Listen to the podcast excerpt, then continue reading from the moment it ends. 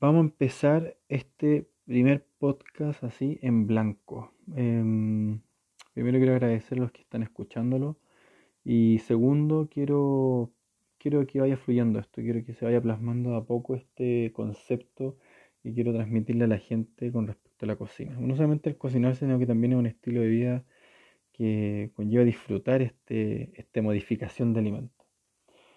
Em, para mí cocinar, a ver, cocinar en sí es la modificación de un alimento para que sea más digestible o más digerible, no sé cómo se dice. Eh, esto se tergiversó con el tiempo, hoy en día comemos por placer y eso es muy rico porque obviamente que eh, comer es muy placentero, es muy muy agradable. Ahora cuando la gente quiere comer rico y rápido, eh, está bien, estamos todos acelerados y, y, no tenemos tiempo para nada y cocinar al final se transformó en un cacho. Pero en mi caso no me interesa eh, que la gente que me escucha quiera recetas rápidas, porque no estoy enseñando recetas rápidas.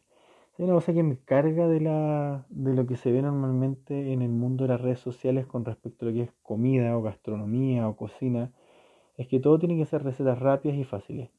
No, no tiene que ser recetas fáciles y rápidas. La gente no entiende ni más puta idea de lo que está cocinando. ¿Por qué? Porque todos son recetas rápidas y fáciles. Al final cocinan porque tienen que cocinar, ¿no? Yo no quiero enseñarle a la gente a que cocine porque tiene que cocinar. Yo le, yo le quiero enseñar a la gente que cocine porque que disfruta el proceso de cocinar. Porque al final tú te comís la comida en menos de 10 minutos, 15 minutos, que está pésimo, pero, pero es la realidad, ¿cierto? Yo quiero enseñarle a la gente, a esa gente que disfruta el proceso de cortar, de freír, de, de asar, de conversar entre medio, de tomarse una chela mientras se hace, de ver cómo crece el pan, de ver cómo se leuda, de ver cómo se fermenta, de ver todos estos procesos químicos que están produciéndose en la cocina. Eso para mí es cocinar, es disfrutar ese proceso.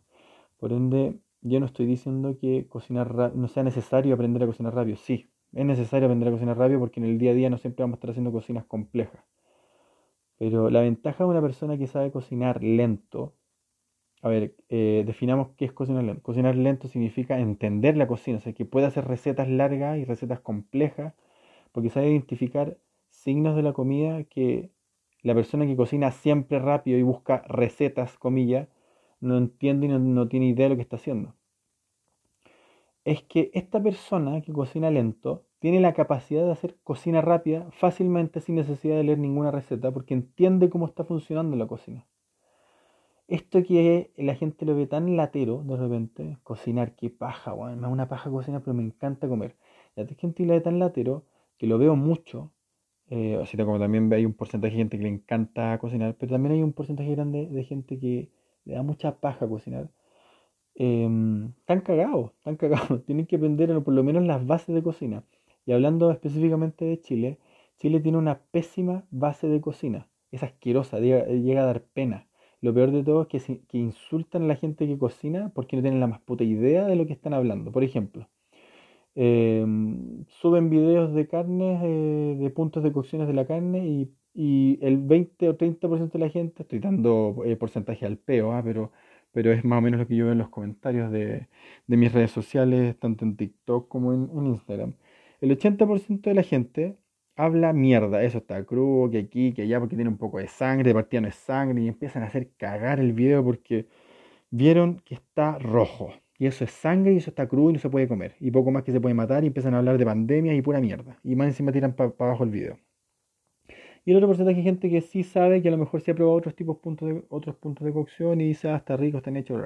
Ya, eso denota que en Chile no tenemos la más puta idea de lo que, de lo que es gastronomía. Gastronomía no se trata de la receta que comiste en tu casa nomás y esos comían. No, hay miles de formas de cocinar un mismo plato. Y esto es lo lindo de la cocina. Em, esto es lo hermoso y maravilloso de la cocina. Pero a la vez también la hace compleja. Y el que no la entiende pesca cualquier mierda de internet, la, la consume, dice que esa es la verdad absoluta y, y la tira al mundo. La cocina es súper sencilla cuando se entiende. Hay que entender qué hace cada elemento de un plato, qué hace cada ingrediente en un plato y qué hace cada técnica de cocción o de manipulación de lo que estemos haciendo en el plato. Cuando nosotros empezamos a entender lo que es una cocción seca, una cocción húmeda una cocción mixta, en una harina, en una carne, en un arroz, en, un, en, un, eh, en una legumbre. Empezamos a entender recién, empezamos, a entender recién lo que es cocinar. Pero la cocina es tan básica y tan compleja a la vez eh, como lo que les estoy diciendo. A ver si se entiende el mensaje, lo voy a resumir. Una carne cocida al agua produce cierta calidad en el plato, ¿cierto? Vamos a tener ciertas características de la carne. Si la cocemos en calor seco, ya sea fritura, asado o al sartén, que las tres son cocciones secas, deshidratan el alimento, vamos a entender qué pasa en el alimento con el tiempo que tiene, con un montón de otras variables. Y no nos vamos a llenar de mierda escuchando recetas que dicen, llévelo 10 minutos al horno, 15 minutos acá, agréguele sal, agréguele bicarbonato para que quede blando. Empiezan con un montón de mierdas que no, no tienen ningún sentido y al final cocinan la cuestión como dice la receta, tal cual lo miden, pero así exacto, están con el minutero ahí encima y ven su plato y es totalmente distinto a lo que normalmente se le veía a la persona de la receta. Y aquí viene el porqué. Y esto es lo que yo quiero enseñarle al mundo, o lo que por lo menos yo quiero transmitirle al mundo. Cocina al ojo significa utilizar nuestros sentidos para poder identificar esos signos que nos da el alimento para poder seguir o modificar la cocción o la técnica que estamos utilizando para lograr el resultado que queremos. Eso para mí es cocina al. Eso quiero enseñarle a la gente. Quiero que la gente entienda que las recetas son referencias para poder entender a lo mejor algún sabor complejo de alguna cultura eh, determinada. Pero al final la cocina, este mundo enorme y maravilloso, tiene bases. Y la primera base de la cocina es entender que todo se debe medir con nuestro sentido, no con tiempo, no con, no con gramaje, no con nada de esas cosas tan cuadradas.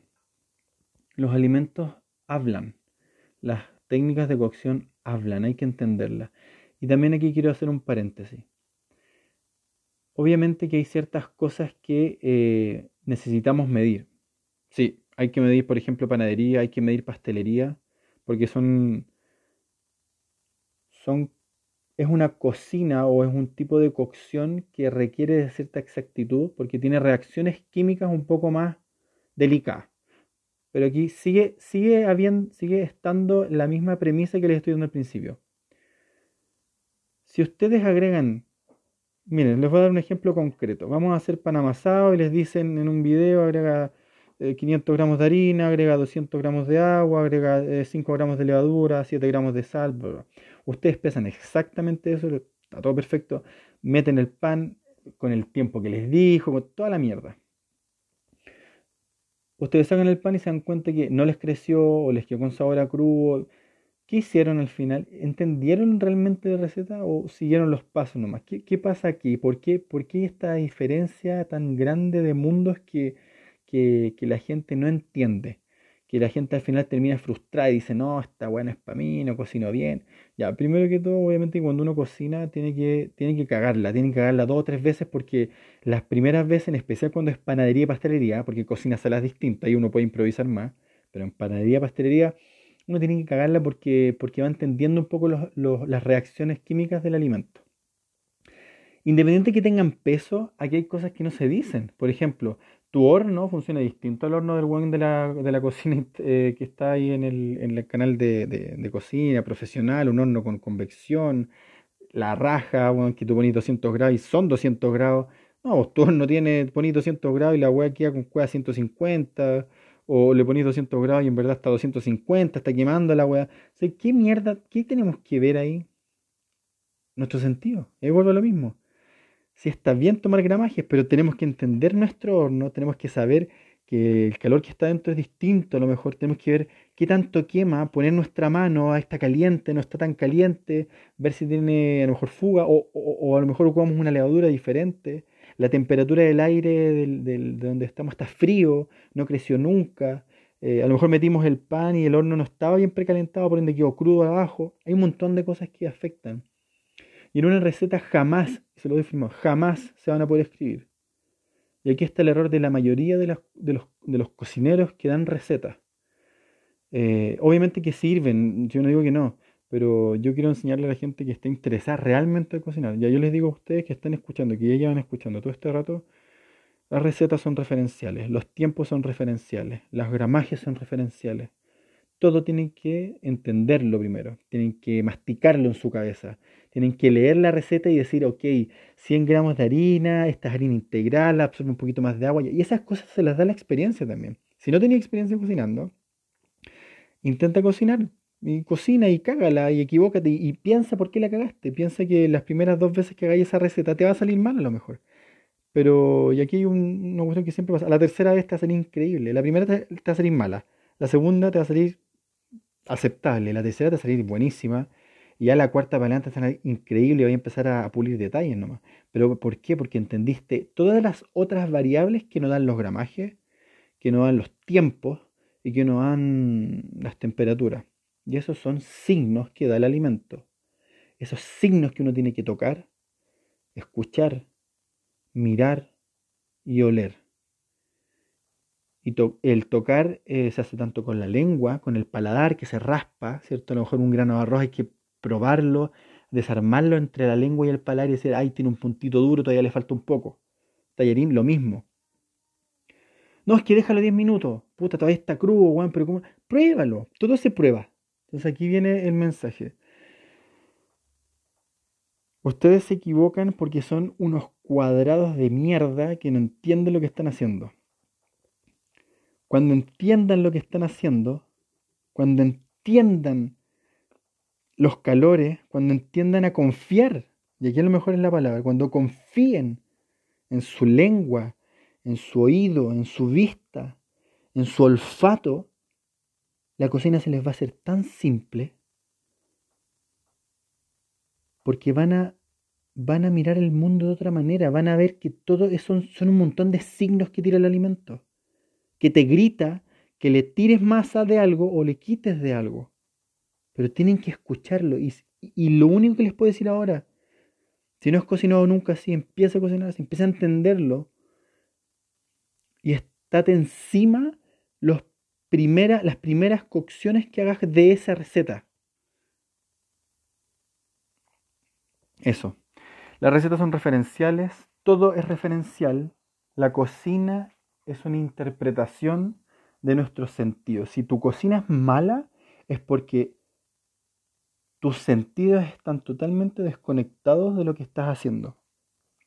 Tienes que conectar tus sentidos a la cocina.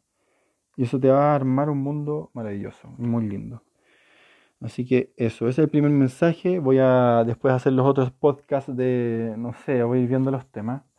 No les voy a dar recetas de podcast porque lo encuentro una mierda dar recetas de podcast. No, no, no, ni siquiera ven ninguno de los signos que, que, es lo importante que me gusta enseñar.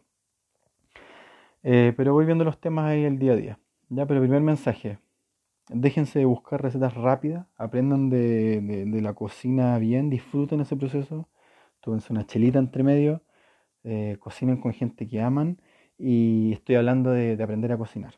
No estoy hablando de cocinar de lunes a viernes, obviamente que eso cambia un poco la perspectiva, pero el cocinar de lunes a viernes les va a cambiar porque van a poder, jugar rápidamente con, con sus recetas porque entendieron las técnicas largas de las recetas que a lo mejor nunca se atrevieron a hacer. Eso.